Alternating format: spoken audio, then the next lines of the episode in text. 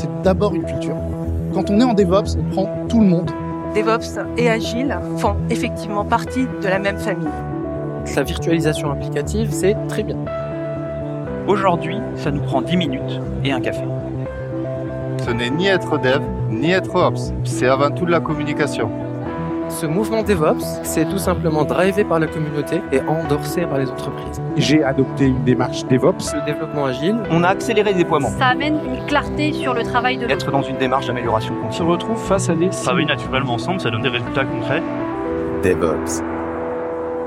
L'objectif individuel, ça s'atteint, alors qu'une ambition, ça se partage. Bonjour à tous et à toutes et bienvenue dans un nouveau numéro de DevOps. Alors euh, aujourd'hui, je suis accompagné de Pierre et on va parler de Covry. Le but étant de vraiment euh, comprendre un peu plus Covry, ce qu'ils font, ce qui, euh, où est-ce en, comment ils en sont arrivés là et, et de voir un peu ce qu'ils vont faire dans le futur. Je me présente, du coup je m'appelle Pierre Mavro, je suis CTO et co-founder de Covry. Je suis passé par pas mal de boîtes. Ça fait une vingtaine d'années que je travaille. Donc, je suis passé par des boîtes qui font de la finance de marché, dont UQ-Link, des boîtes un peu plus grosses qui font des OS et tout un tas de choses de ce type-là, Red Hat, ou encore de l'ADS chez Criteo. Et, et donc, j'ai, on va dire, un début de carrière plutôt sysadmin, puis DevOps, puis SRE, et puis SRE Dev. Enfin, plus Dev que, du coup, système aujourd'hui. Donc, euh, si vous avez euh, notre bio, vous saurez qu'on s'est rencontrés justement donc euh, chez Criteo. On n'était pas dans exactement la même équipe, mais on a travaillé ensemble. Et donc depuis Criteo, toi justement, donc tu es parti sur Covry. Est-ce que tu peux un peu présenter ce que vous faites chez Covry justement? Du coup, Covry, on est une internal developer plateforme. Donc en gros, ce qu'on va permettre, enfin notre but, c'est de vraiment rendre les devs autonomes sans qu'ils aient forcément besoin d'avoir des notions d'infra. Et c'est de permettre également aux, DevOps de pouvoir tout contrôler sans exposer la complexité, d'infra aux devs. Donc on peut voir ça comme un mode self-service en fait pour les devs. En termes d'usage et techniquement ensuite, euh, enfin comment ça se représente? Parce que le terme de, de plateforme interne, euh, il y en a vraiment beaucoup. Alors en plus si on rajoute à ça les passes euh, externes qu'on peut connaître, Là, c'est quoi? C'est je pousse mon code un peu à la Heroku. C'est c'est quoi exactement vous ce que vous proposez euh, de, de mettre demain? On, prend vos services. Peut-être il y en a plusieurs d'ailleurs, je sais pas. Alors nous, ce qu'on demande, c'est un Dockerfile et un repo. Donc on fait le build. C'est pas obligatoire, mais on peut le faire. Une fois que l'image elle est créée, on va le pousser sur un repo. De ce repo-là, ensuite, on va le déployer. Alors là, c'est vraiment la, la, version grosse maille, mais ce qu'il faut, ce qu'il faut comprendre, c'est que à la base, nous, ce qu'on fait, c'est de l'infra. C'est-à-dire qu'on va déployer une infrastructure state of the art sur le compte cloud de nos clients. Comme ça, c'est l'infrastructure des, des customers. Nous, on a un control plane de notre côté qui permet justement de lancer tous ces déploiements à distance. Et donc, au travers soit d'une interface, donc pour les devs, une console, c'est très pratique, soit une CLI, soit du Terraform, vous allez pouvoir en fait contrôler tout ce qui se passe sur Covry. Donc, euh, l'idée, c'est de pouvoir déployer des bases de données, des applications, en fait, tout ce dont un développeur va avoir besoin pour bah, tout simplement développer des, fonctionnalités sans, sans vraiment sans se prendre la tête, quoi. Que ce soit très très simple. Il y a beaucoup de complexités qui sont masquées. Et donc justement, pour un développeur, donc là, tu as dit que c'était un repo et un Dockerfile. Euh, Si jamais je veux déclarer l'accès à une base de données, des choses comme ça, enfin, comment ça va se passer justement? Est-ce que c'est j'ai besoin de demander à un DevOps? Est-ce que qui va cliquer dans l'interface que je dois le faire moi-même? Est-ce que je peux directement le l'annoncer dans un paramètre quelconque? Ouais. Alors on, fournit quelques primitives de base, quelques services. Donc on a quatre bases de données aujourd'hui, donc MySQL, Postgre, DocumentDB, Redis. Et ça couvre généralement la plupart des besoins. Et donc l'idée c'est que tu vas créer un environnement donc un environnement, ça va être production, staging, euh, ce que tu veux. Et tu vas créer tous tes services dedans. Donc euh, typiquement, j'ai un back-end, j'ai un front-end, on va faire simple, et une base de données. Tu crées ces trois services-là. Donc la base de données, comme j'ai dit, on, la fournit en primitive, donc soit en mode conteneur, soit en mode manager. Et c'est simple, clic euh, sur l'interface et en voilà, en quelques secondes, tu as ton ton conteneur donc de base de données. Et en fait, on vient automatiquement injecter aussi tout ce qui est environment variable au sein de l'environnement, ce qui fait que toutes les applications en fait que tu vas utiliser derrière, tu vas pouvoir leur dire, moi, typiquement, mon application, elle a besoin de DB host, DB euh, login, DB password, etc. Donc, nous, on a créé des built-in environment variables avec, du coup, ce que tu as déployé. Donc, typiquement, là, la base de données. Et tu vas pouvoir faire un alias vers donc typiquement si une application typiquement un WordPress ou ce genre de choses que tu que tu vas déployer qui vont demander expressément à ce qu'il y ait exactement tel nom de variable etc tu vas pouvoir la faire pointer en fait vers la built-in variable qu'on a créée. Donc c'est un simple alias. Et si tu veux l'avantage de ça c'est que les développeurs quand ils font une nouvelle feature ce genre de truc ils n'ont pas envie de travailler à 50 sur le même environnement de staging euh, typiquement parce que bah, ça devient vite le foutoir ce qu'ils ont envie, c'est de pouvoir euh, dupliquer les environnements. Et donc ça, c'est une des, grosses forces de Covry, c'est qu'on vient en, en, un seul clic, en fait, te permettre de cloner un environnement complet. Et donc tous les alias, etc., que tu as fait pointer vers les built-in, en fait, nous, on te garde ça de l'autre côté, mais ça reste complètement isolé. En fait, on vient refaire automatiquement tout le mapping, etc. Donc, même si tu as 50 applications dans ton environnement, ça va se faire tout seul.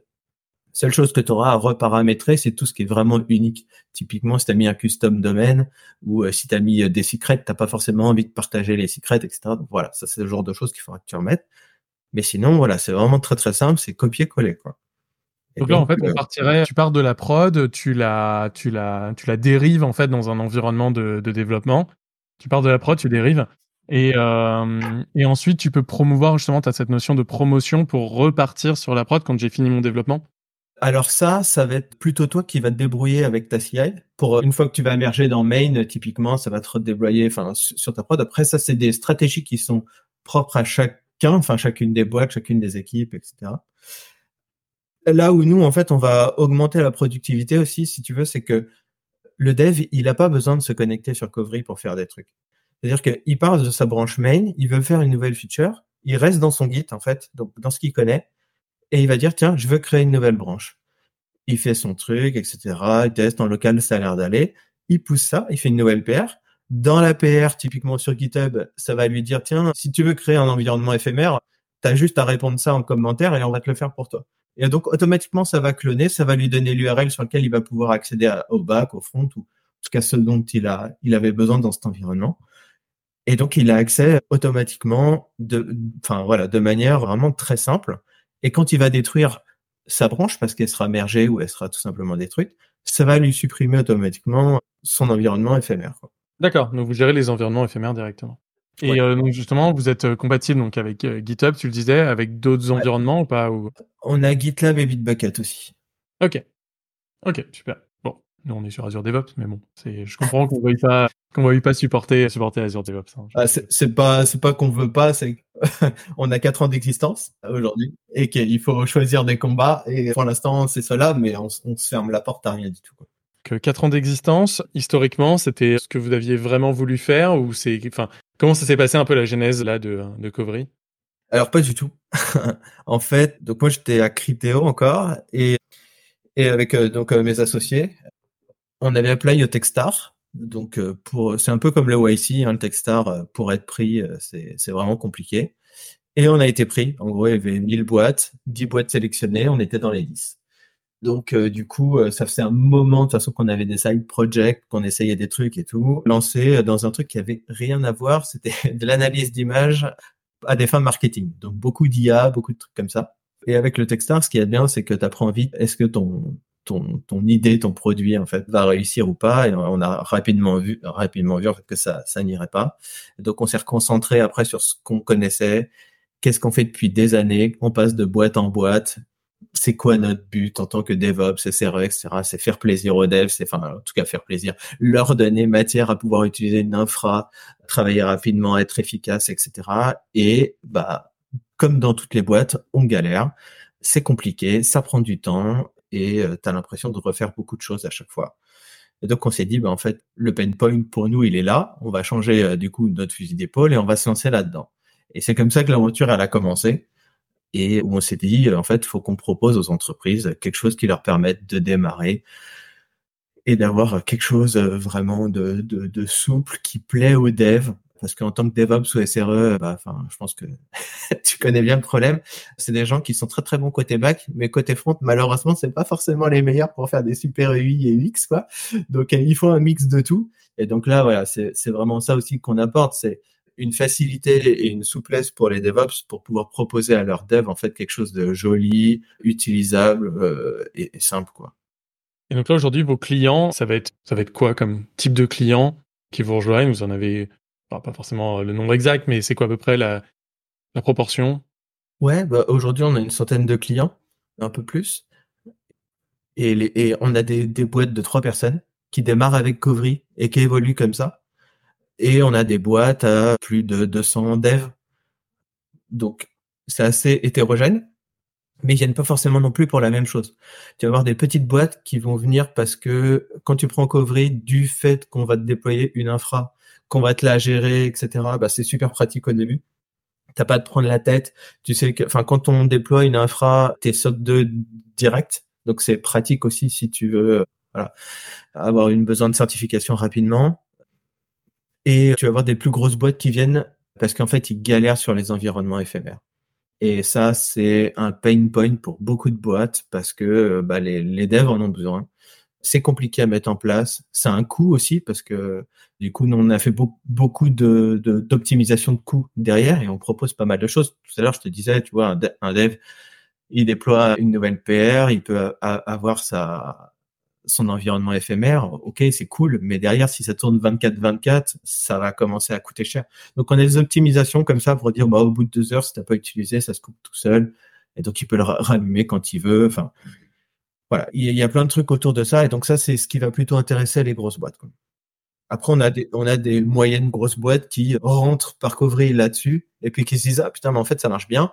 C'est cool. Bah, en fait, on va commencer à basculer de la prod aussi dessus. Et donc, comme ça, ça, leur permet d'avoir le faux complet. Et puis, bah, du coup, cloner des environnements, c'est, relativement simple, du coup, dès, lors que tu tout. Quoi. La question, c'est est-ce que, est-ce que je peux mettre un covery et continuer d'avoir le reste de ma prod qui fait autre chose? Est-ce que c'est un. Comment, comment, si jamais demain j'ai déjà une prod, je peux intégrer Covery à certains de mes développements? C'est quoi? C'est, je sais pas, je suis sur Azure par exemple, ou je suis euh, c'est chez euh, GCP, euh, AWS. Comment je vais intégrer Covery Je dois faire un, un truc complètement à côté ou pas Alors, ça dépend du niveau de maturité des, boîtes. Typiquement, si tu es une boîte qui fait déjà du conteneur, Tata CI, tu sais déployer du conteneur aujourd'hui, tu builds tes images, etc. On va pas rebuilder à chaque fois de nous aussi les images. Tu peux aller directement chercher le conteneur sur un registry. D'accord? Donc si déjà tu fais du conteneur, tu vas bah, as moins de boulot à faire. On gère aussi Helm. Donc si, tu déploies du Helm, bah, avec Covry, tu peux aussi déployer du Helm tu peux déployer en fait quasiment tout ce que tu veux. On a un truc qui s'appelle Lifecycle Job et dedans tu mets absolument ce que tu veux. Tu peux mettre du M, tu peux mettre du Terraform, tu peux mettre du Shell Script, du peu importe. Donc tu peux déployer vraiment tout ce que tu veux. Et euh, donc en fait, il y a des transitions qui se font comme ça, où euh, typiquement tu vas avoir une prod qui est sur un compte AWS, dans, un VPC en particulier. Le client va décider de déployer Covery sur un autre VPC, il va faire du VPC peering entre les deux, et il va commencer à faire communiquer ses infras, ce genre de choses. Et petit à petit, en fait, il passe du coup ses environnements de dev ou ses, jeux de test sur Covry. Alors des fois c'est très très simple parce que comme je te disais, ils ont déjà une CI avec des containers, etc. Et donc on vient juste récupérer les conteneurs. Et puis des fois ils sont un peu moins matures sur ce côté-là et donc ils font pas aussi vers plus de cloud native et ce genre de choses. Donc, ça dépend vraiment des clients, leur infra, de leur maturité. Et quel est l'intérêt euh, justement d'utiliser Covry pour du Helm si jamais j'ai déjà toute une stack avec du Helm, euh, du Kubernetes? Donc, enfin, si jamais c'est du Helm, il y a du Kubernetes. Hein, je... Mais quel est quel est l'intérêt euh, que je vais avoir là d'utiliser ça? Ça va être que pour des gens qui ont qui sont on-prem et vous installez directement un Kubernetes ou est-ce que c'est quelque chose à mettre chez un cloud provider? Enfin, quel, quel va être l'intérêt et sur quel environnement je vais pouvoir le mettre ouais. Aujourd'hui, on ne fait pas de on-prem, c'est que du cloud ça va, c'est en train de changer. Enfin, on est en train de rajouter ce, ce, type de fonctionnement aussi. Mais ce qui est important de comprendre, c'est que Helm, la, destination, qui c'est qui va vraiment utiliser ça? Généralement, c'est les DevOps et les SRE. La plupart du temps, pour pas dire 90% du temps, à chaque fois que je parle à des devs qui doivent eux-mêmes déployer du Helm, en fait, c'est un enfer parce que c'est un bout de la stack que eux n'ont pas envie de gérer. En fait, c'est une dépendance qui leur a été plus ou moins imposé parce qu'en fait, on leur a dit que s'ils voulaient tel ou tel truc, il fallait qu'ils passent par. Et puis, bah, ils devaient gérer ça. Et en fait, juste, ça les ennuie. Alors, quand tu passes par Covery, tu as une interface qui te permet de dire, bah voilà, moi, mes, mes DevOps, ils m'ont préparé un environnement. Je sais que si ça, je le clone, je le déploie, en fait, je vais avoir tout qui va marcher et je vais pouvoir builder par-dessus. Et en fait, les devs, ils ont la main parce qu'ils contrôlent exactement et ils peuvent faire tout ce qu'ils veulent en fait dans un environnement. Ils peuvent même, je te dis, faire du Terraform, donc déployer des services tiers sur euh, des cloud providers qu'on ne gère même pas du tout, quoi. Et, faire en sorte que ça soit vraiment très très simple pour le end user. En fait, la, force, elle est là. On cherche pas à, à, changer, tu vois, les méthodes euh, classiques que le DevOps il a. Pour, voilà, c'est vraiment, on cherche à amener une expérience que le développeur ne peut pas avoir aujourd'hui. Ok, donc là en fait, si jamais je veux une base de données, donc comme ça le développeur peut directement demander une base de données. Euh, tu as parlé tout à l'heure de soit des conteneurs de base de données, soit des, des bases de données managées. Aujourd'hui, vous supportez quoi comme type d'environnement? Donc si jamais c'est pas le on-prem, ça va être ça va être quel type? C'est GCP, AWS et, et Azure. Enfin, c'est Ouais, alors de base, nous, on supporte, quand je te disais manager, aujourd'hui, on ne fait que AWS en manager, et il y a que les quatre bases que j'ai citées tout à l'heure. Donc MySQL, Postgre, Redis et Mongo, ça s'arrête là. On ne compte pas forcément en mettre plus, parce qu'on a les, lifecycle jobs déjà, qui permettent du coup de déployer autre chose si tu veux faire du Dynamo, si tu veux faire des bases de données euh, spécifiques à, Google, ou tu veux faire euh, du Mongo Atlas, ou n'importe quoi en fait. Tu peux le faire déjà.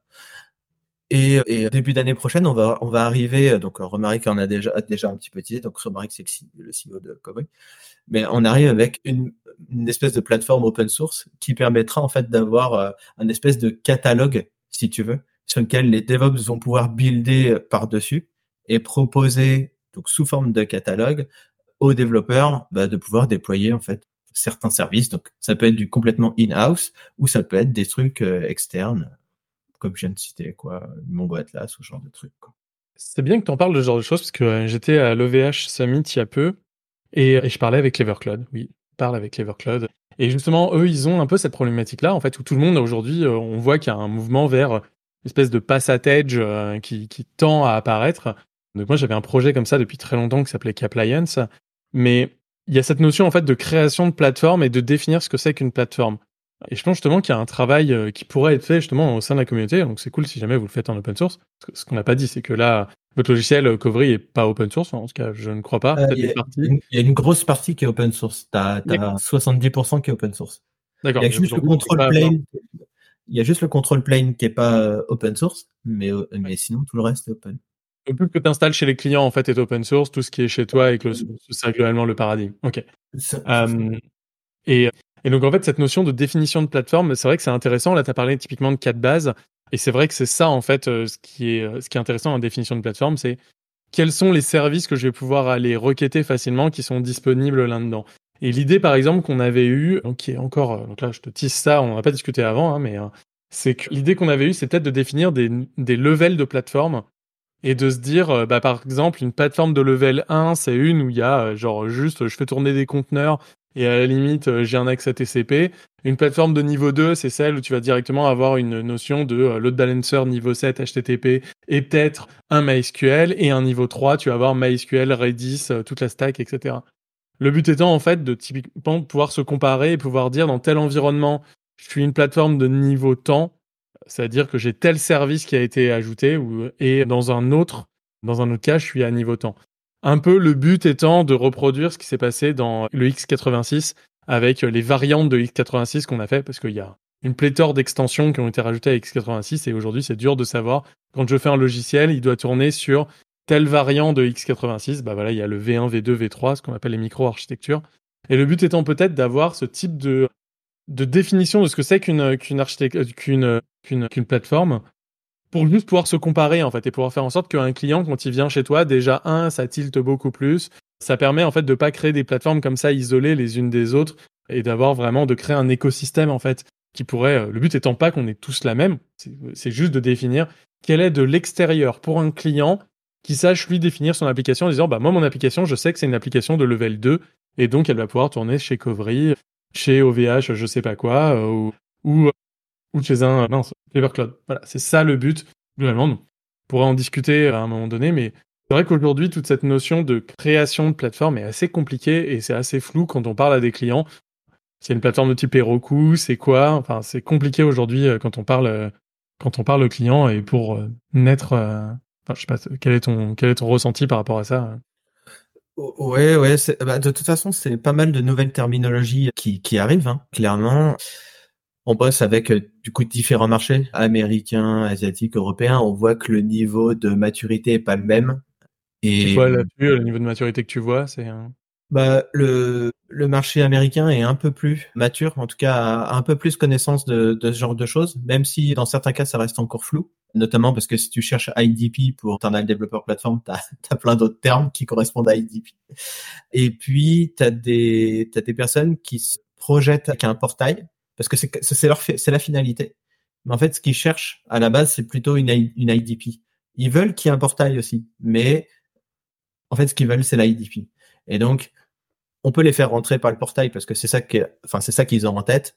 Mais, mais la finalité, c'est, vraiment une internal developer platform. Et, et c'est vrai que c'est pas évident parce que c'est un peu comme, tu vois, la CICD il y a 10, 15 ans, quoi. Et il y a pas mal de gens qui se disaient, oh, ouais, je sais pas, j'ai entendu, j'en ai vaguement entendu parler, ouais, ça a l'air pas mal ou ça sert pas à grand chose.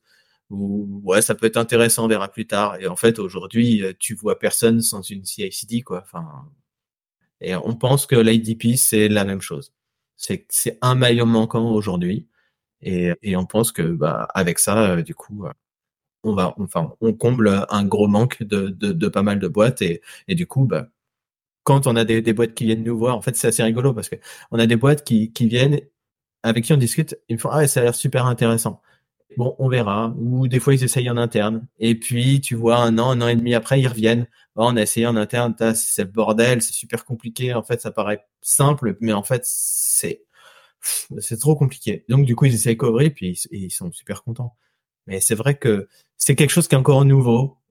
Je, pense qu'il y a encore besoin d'un petit peu de temps euh, qui se passe pour que tout le monde euh, l'intègre bien. Ouais, et ce que, je me dis aussi en même temps, on a besoin d'avoir euh, cette notion de standardisation. En fait, tu parlais des noms et les noms, c'est ultra important, les mots, les concepts, de bien les définir pour pas justement que ça devienne un peu trop n'importe quoi. Et c'est vrai qu'aujourd'hui, les, les, plateformes internes de développement, c'est vraiment, enfin, c'est pas forcément compris. Je le vois souvent quand je vais tweeter dessus, où il y a vraiment un manque de culture par rapport à ça. C'est, j'essaye même moi en interne, donc chez Cégide, de d'apporter ce type de réflexion là d'une plateforme interne. Et aujourd'hui, on regarde avec des yeux un peu, mais qu'est-ce que tu essayes de nous raconter, quoi?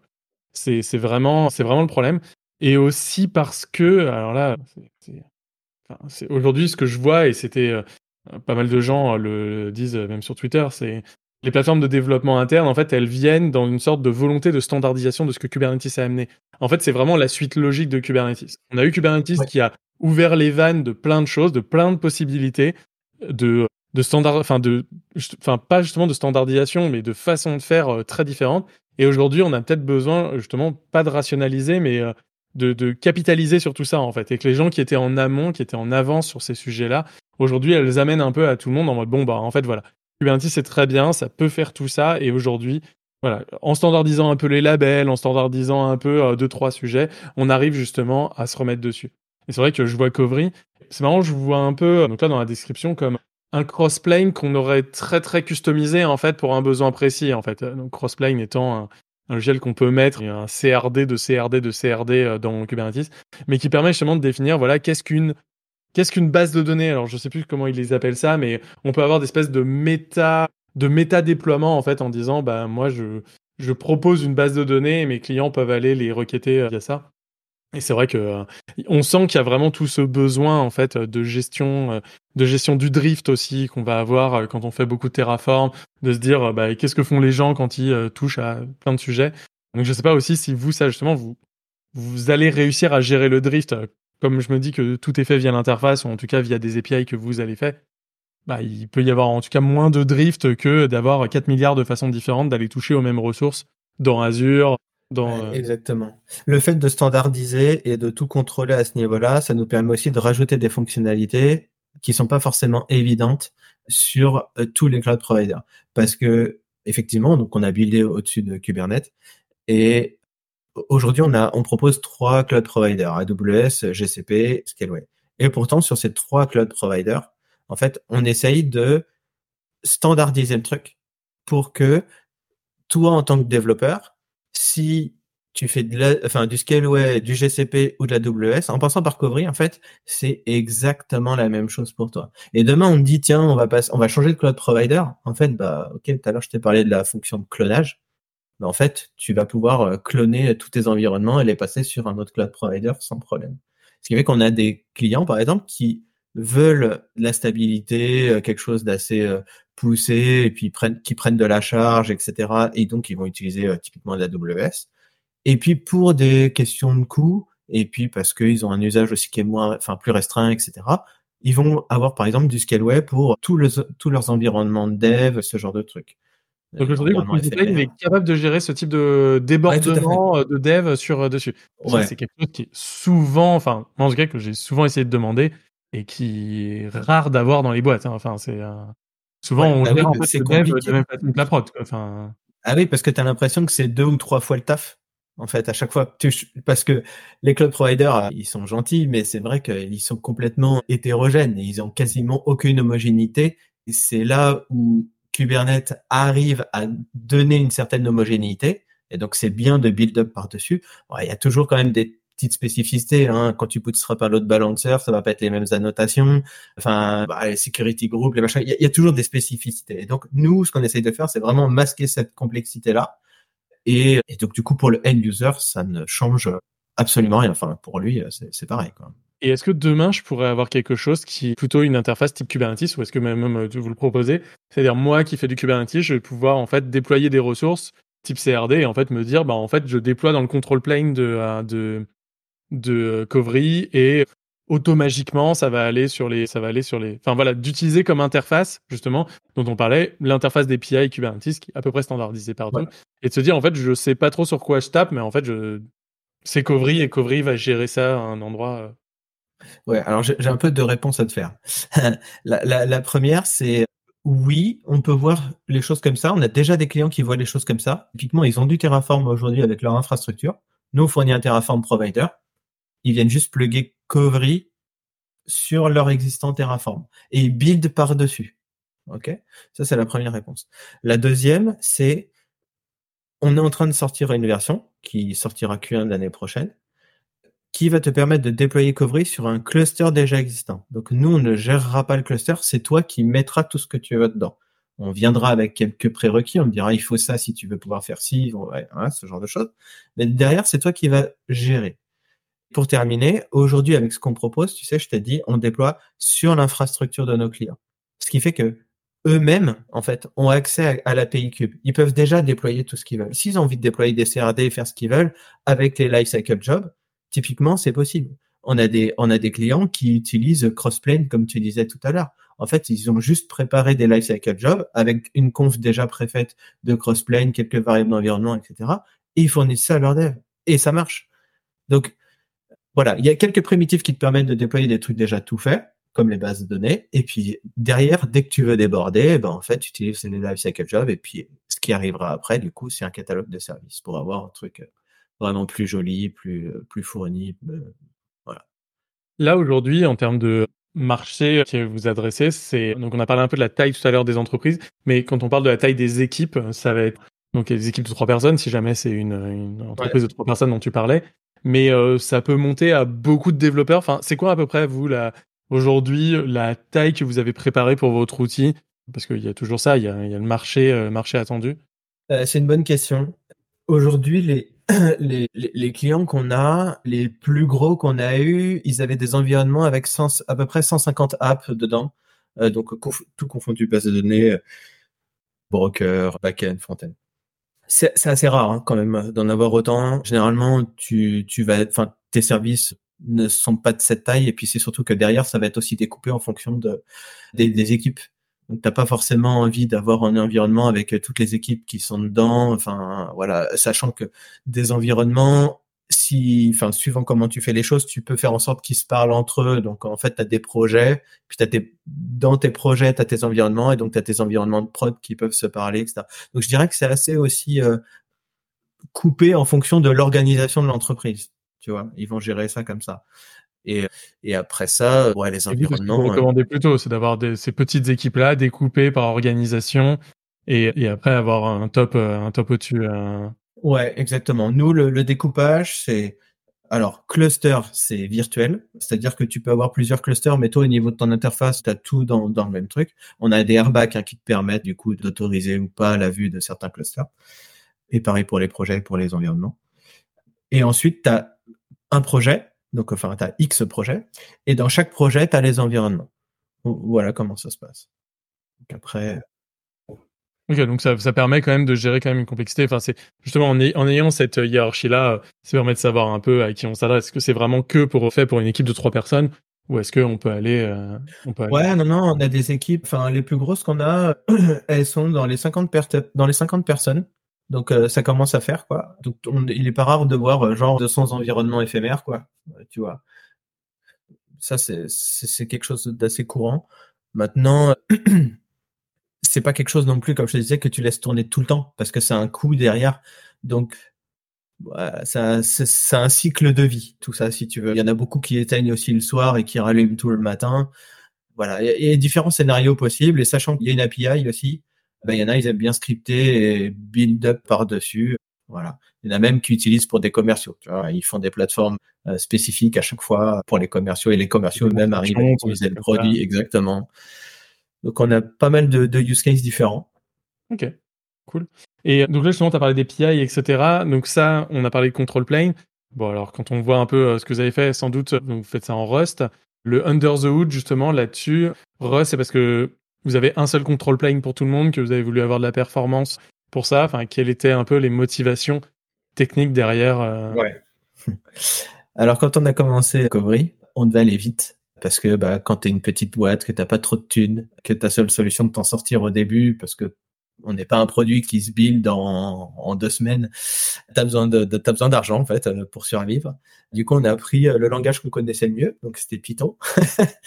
Et c'est bien, mais quand tu fais de l'infra, enfin, tu sais bien que l'infra, il y a, il y a des fois, enfin même souvent, t'as pas le droit à l'erreur si tu te trompes d'un truc, c'est ta prod que tu vas foutre par terre, la récupérer, ça se fait pas forcément en deux secondes. Enfin, c'est pas un, un rollback applicatif euh, stateless et youpi, c'est reparti, quoi. Et, Python, le, problème bah, que ce soit pas fortement typé, qu'il n'y ait pas de compile, euh, enfin voilà, ce genre de choses. Et euh, Rust, ayant un peu le vent en poupe à côté, mais euh, qui est pas simple hein, à appréhender. Donc clairement, on n'avait pas de problème de perf, et puis et on n'a pas de problème de perf à proprement parler aujourd'hui, parce que bah, la plupart du temps, c'est du network I/O qu'on fait, où on attend en fait les cloud providers. On a certaines parties qui nécessitent un peu de perf évidemment, mais mais mais la plupart du temps où est utilisé en tout cas cette partie-là Rust, c'est voilà, de l'attente. En fait, ça nous permet d'avoir une très bonne stabilité, si tu veux, sur notre produit. On a très peu de bugs. Euh, quand il y a des bugs, c'est des problèmes humains. C'est pas parce que euh, on a on confondu une string et un int et puis que le machin. Enfin bon, ça, des, des trucs débiles quoi. C'est un langage qui est récent, du coup, et qui permet de faire euh, pas mal de choses. T'as des génériques, t'as, enfin pff, voilà, il est déjà complet en fait, et, il est très bien pour ça. Maintenant, tu vois, on parlait du control plane. Le control, control plane, typiquement, n'est pas fait en Rust. Il est fait en Kotlin avec du Spring Boot. Pourquoi? Simplement parce que sur la partie front, plugin, etc., web, on trouvait, cas à l'époque, c'est encore un peu le cas maintenant, je dirais, que la partie Rust est encore très jeune sur cette partie-là. Et on avait, on avait besoin de quelque chose de mature parce que on voulait vraiment que ce soit reliable et puis pas non plus passer 50 ans parce qu'on on en revient toujours à cette histoire dessous. Mais quand tu as une startup, malheureusement, c'est puis même n'importe quelle boîte, hein, tu, fais attention à ça, quoi. Ça, ça, ça rentre dans l'équation. Et donc on s'est dit, on part sur Rust parce qu'on voulait quelque chose de voilà qui puisse être validé à la compile où on pouvait mettre beaucoup de struct, beaucoup d'enum, beaucoup de trucs comme ça, éviter euh, les erreurs classiques. Et, et euh, la partie web, du coup, euh, Kotlin, Spring Boot. Et on est plutôt content. Après, euh, je, je, je vois venir ta question, pourquoi pas Go? Ouais, bah, par exemple, oui, en effet, quand on parle d'infra, même à ce moment-là, pourquoi pas du Go, sachant Ouais. que une grosse partie de l'écosystème aujourd'hui euh, auquel vous touchez est quand même fait en Go. Exact. Ouais, tout à fait. Donc ça, c'était pareil. Grosse question. Pour être honnête, on a, on a fait un POC des deux quand on devait switcher. Et, et on a regardé, en fait, sur des compiles à faire des tests, tu vois, d'erreurs euh, classiques, voir euh, si le compilo, il prenait bien en compte tout ce qu'on voulait, etc. Et le compilo laisse passer quand même pas mal de trucs en Go, ce qui est un peu normal quand tu vois les temps de compile, quand tu compares les deux. Mais du coup, on a, c'est ce qui nous a un peu plus décidé à partir sur sur Rust. c'est vraiment euh, c'est la rigidité inhérente au langage et au compilateur. Ouais, on peut voir ça comme ça si tu veux. Ouais, ouais. mais ça se, ça se comprend puisque en fait Go quand il arrivait était lui-même quelque chose d'assez rigide pour pour ce moment-là. Mais c'est vrai qu'aujourd'hui il y a toujours des euh, des malfaçons entre guillemets qui peuvent passer en Go très très régulièrement. Donc oui, ça peut ça peut se comprendre là-dessus. Et j'ai vu que vous aviez notamment des nouveaux projets. là pour le coup, on va aller sur du web et sur du Rust. Donc j'ai vu passer des projets pour des des euh, développeurs portal, c'est ça? C'est quoi un peu euh, qui arrive euh? Ouais, c'est ça. Bah, c'est ce dont je te parlais tout à l'heure, le catalogue de services en fait.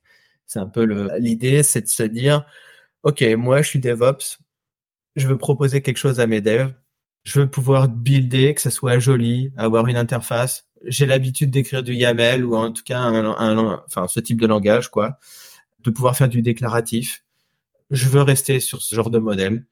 Et je vais pouvoir proposer à mes, à mes devs une interface qui soit jolie, qui, qui puisse la comprendre, comprendre ce que je leur demande. Typiquement, s'ils veulent déployer une base de données, je vais leur demander un login, un mot de passe, ou je vais leur demander ce genre de choses. Et en fait, ça te permet de construire ton, ton input, ton output, et d'être complètement agnostique sur euh, qu'est-ce qui va être déployé derrière. Donc, tu peux utiliser du Docker, tu peux faire de la, la command line, tu peux faire, euh, voilà. L'idée, c'est un peu ça. Et donc, du coup, tu vas pouvoir proposer quelque chose facilement euh, en, tant que DevOps et euh, qui va être utilisé et utilisable simplement par devs, quoi.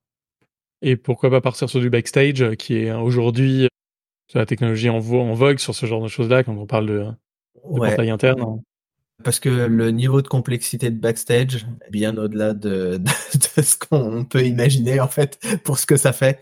Et dès lors que tu veux te lancer là-dedans, encore une fois, hein, nous on essaye d'être pragmatique, euh, on essaye de résoudre des, des problèmes qu'on rencontre régulièrement et qu'on nous remonte.